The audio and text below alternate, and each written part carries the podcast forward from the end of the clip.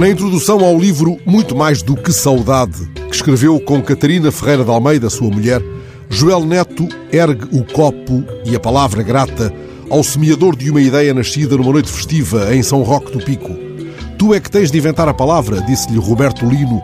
Tu é que és escritor. Roberto, amigo de Joel, tinha dado a volta grande.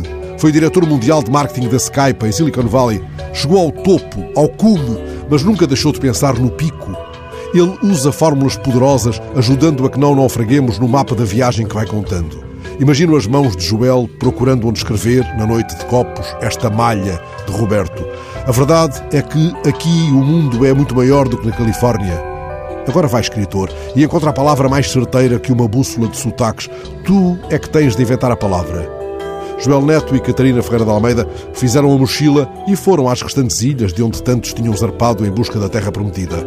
E foram também ao outro lado do mar, deram a volta grande, procurando a palavra que acrescenta a saudade, terra e a terra, mãe. Em A Viagem Possível, Emanuel Félix dirige-se à filha Joana num poema sobre a busca dilacerante da palavra apenas tateada. Ah, minha filha, com que rigor procuro o sinal de sermos o que somos neste rio sem margens. Joel e Catarina andaram e andaram procurando um fio, esse fio, uma urdidura de corações andarilhos que faça luz sobre aquilo de que falamos quando falamos de regresso. Terão, porventura, relido o lamento de Nemésio Tenho uma saudade tão braba da ilha onde já não moro. Mas não poderiam esquecer, e não esqueceram, os que ficaram com os olhos mariantes ancorados ao cais. Os que ficam, como no poema de Roberto de Mesquita, ao verem-me partir, as coisas familiares tinham, assim o queria, um mudo olhar amargo. Já longe eu descobria os campos, os pomares, olhando para mim saudosamente ao largo. Os olhares presos ao outro lado do mar, ao que fica nas costas dos navegantes, permite tatear essa palavra que ainda não é terra à vista. O que quer que essa palavra diga é muito mais do que saudade. É ainda um cais de perguntas, como aquela que Joel Neto e Catarina Ferreira de Almeida transformaram em demanda.